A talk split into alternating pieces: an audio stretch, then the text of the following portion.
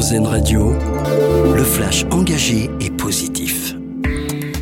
Bonjour, bonjour à tous. Emmanuel Macron à Dubaï pour parler du climat. Le président français participe aujourd'hui à la COP28, la grande conférence sur le climat. En attendant, un premier accord a été trouvé dès hier, première journée du rassemblement.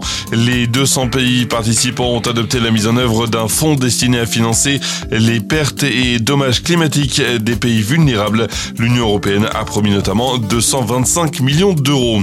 Huit otages de nouveau libérés par le Hamas. C'est le septième groupe relâché par le groupe palestinien depuis le début de la trêve. Un groupe une fois encore composé uniquement de femmes et de jeunes garçons.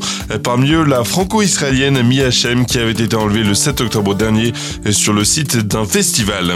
Nous sommes le 1er décembre et qui dit premier du mois dit quelques changements au programme de notre quotidien. L'aide financière d'urgence pour les victimes de violences conjugales entre notamment en vigueur aujourd'hui. Ce dispositif doit les aider à quitter le domicile et se mettre en sécurité plus facilement. Enfin, à partir du 15 décembre, une prime de Noël sera versée automatiquement aux ménages bénéficiaires des minima sociaux.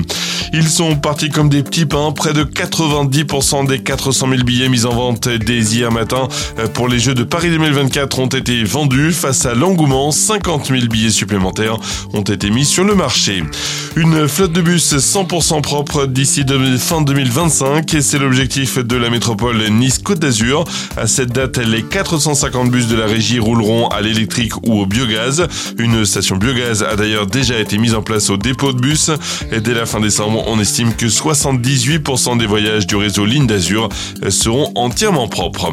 Et puis notre dossier solution pour finir avec cette école d'ingénieurs tournée vers l'écologie. Elle s'appelle Centrale Nantes et forme ses étudiants aux questions environnementales. La première année du cycle ingénieur a été revue pour intégrer ces enjeux.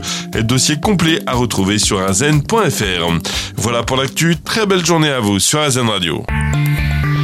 Vous venez d'écouter le flash engagé et positif d'Airzen Radio, l'autre point de vue de l'actualité.